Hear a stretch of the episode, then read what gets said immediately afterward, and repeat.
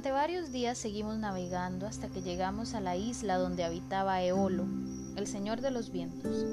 Fue un gran anfitrión y nos atendió muy generosamente. Quiso saber muchísimas cosas acerca de la guerra de Troya. Nos quedamos con él durante un mes. Finalmente le dije que necesitábamos marcharnos y me dijo, Está bien Ulises, puedes irte.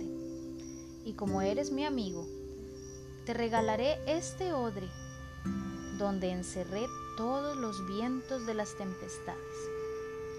Si lo abres antes de tiempo, tendrás graves problemas.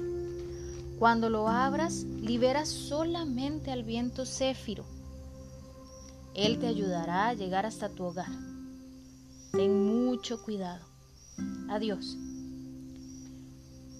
Así partimos y Céfiro nos empujó hacia nuestro hogar. Yo estaba en el timón, sosteniendo el odre de los vientos, bien cerrado frente a mí.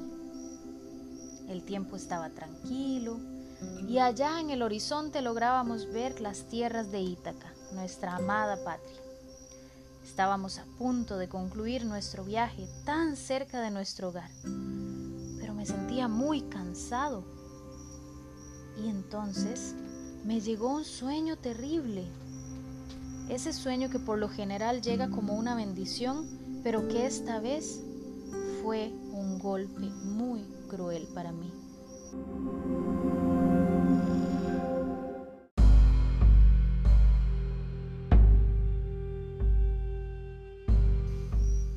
Me quedé dormido con el odre en mis brazos y en ese momento uno de los marineros dijo, ¿quién sabe qué tesoros le regaló Eolo a Ulises? Tantos años de guerra, nosotros peleando a su lado, y aquí estamos con las manos vacías. Probablemente ese odre está lleno de tesoros. ¿Por qué no lo abrimos y dividimos el botín? Los demás marineros insensatos hicieron caso y abrieron el odre. Al instante, todos los vientos de las tempestades salieron aullando y silbando. Golpearon las naves y nos lanzaron muy lejos de nuestro camino. Rompieron y desgarraron completamente las velas y fue imposible gobernar el timón. Pasaron muchos días de temporal hasta que finalmente vimos a lo lejos una nueva tierra. No sabíamos a dónde habíamos llegado. Entramos en un canal resguardado por altas rocas.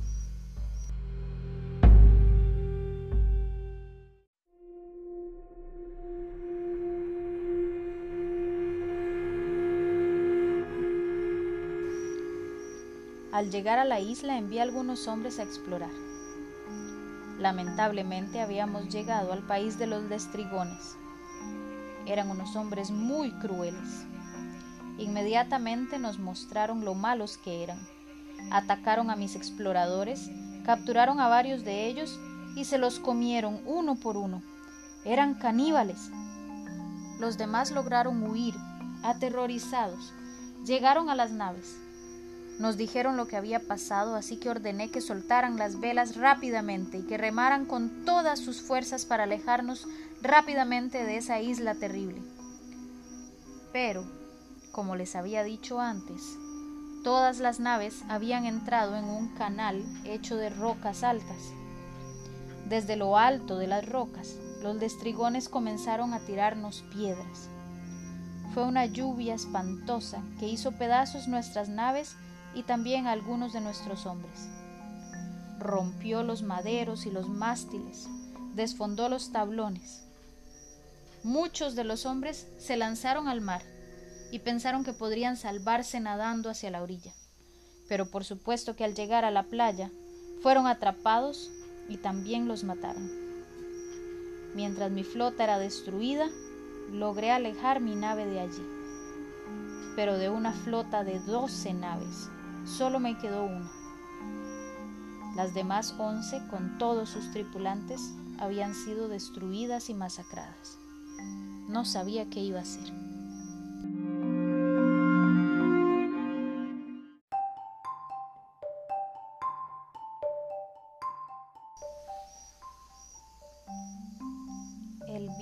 Nos arrastró durante varios días hasta que llegamos a una nueva isla llamada Ea.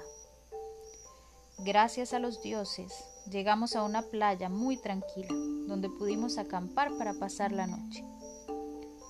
A la mañana siguiente tomé mi lanza y mi espada y fui a explorar la isla. Escalé las rocas y caminé a través de bosques hasta que a lo lejos logré ver una columna de humo, que al parecer salía de una casa que estaba escondida entre un espeso bosque de encinas. No sabía quién la habitaba, pero necesitaba saberlo. No me atreví a ir solo, así que regresé a la nave. En el camino de regreso logré cazar un gran ciervo que pudimos asar para comer, y eso nos alegró el espíritu.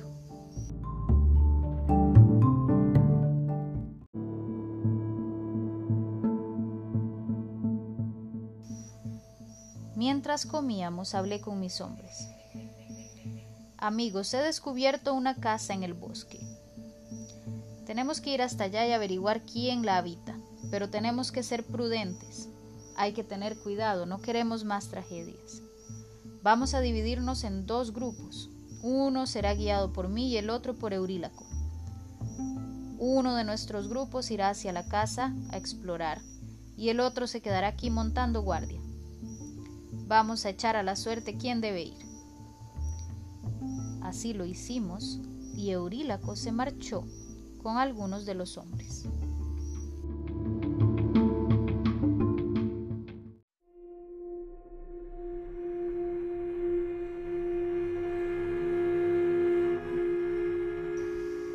Pronto Eurílaco regresó solo, corriendo, descompuesto, no podía hablar.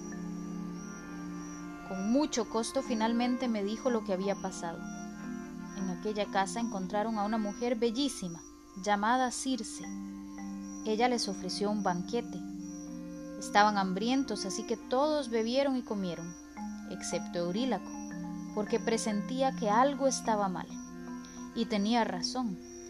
Apenas acabaron de comer, Circe los tocó uno por uno con una vara, y de inmediato quedaron todos transformados en cerdos.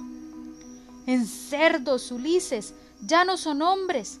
Circe es una hechicera. Vámonos de aquí, mientras estemos todavía a tiempo.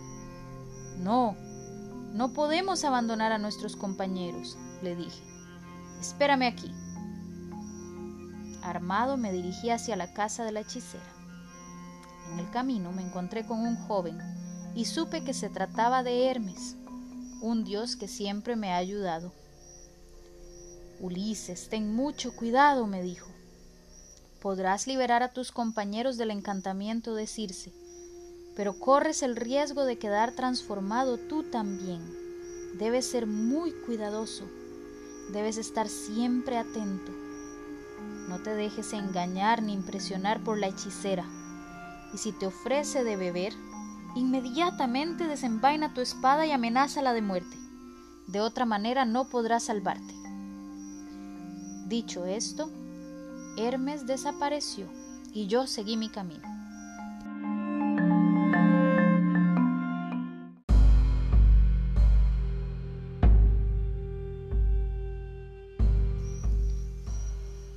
Al llegar a la casa de la hechicera Circe, me encontré con perros, leones y lobos, todos mansos y tranquilos. No se trataba de verdaderos animales, sino de hombres, transformados por la hechicera.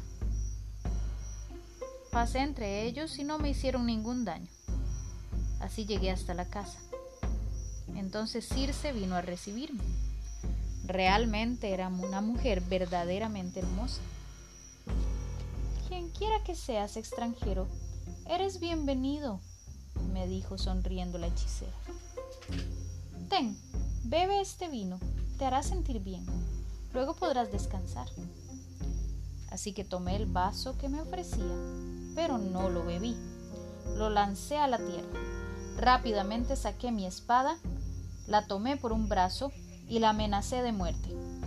Circe, no te atrevas a engañarme a mí porque antes de que lo logres, mi espada te matará. Circe se sorprendió muchísimo y se asustó. ¿Pero quién eres? ¿Cómo has resistido a mis encantamientos? ¿Acaso eres Ulises? Eso es. Sabía que algún día Ulises vendría a mi casa. Sí, Circe, soy Ulises, dije. Y vengo a rescatar a mis hombres. Y si quieres salvar a tu vida, me los regresarás. No me hagas daño, por favor. Haré lo que me pides, Ulises.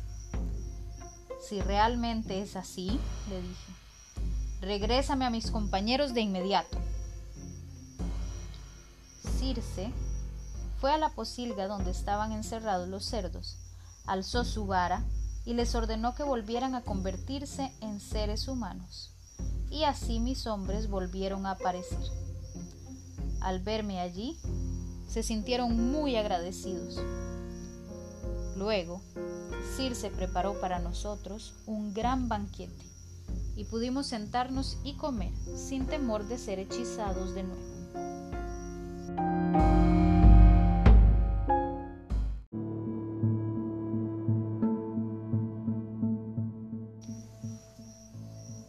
Nos quedamos en Ea con Circe alrededor de un año. Finalmente decidimos que era hora de partir.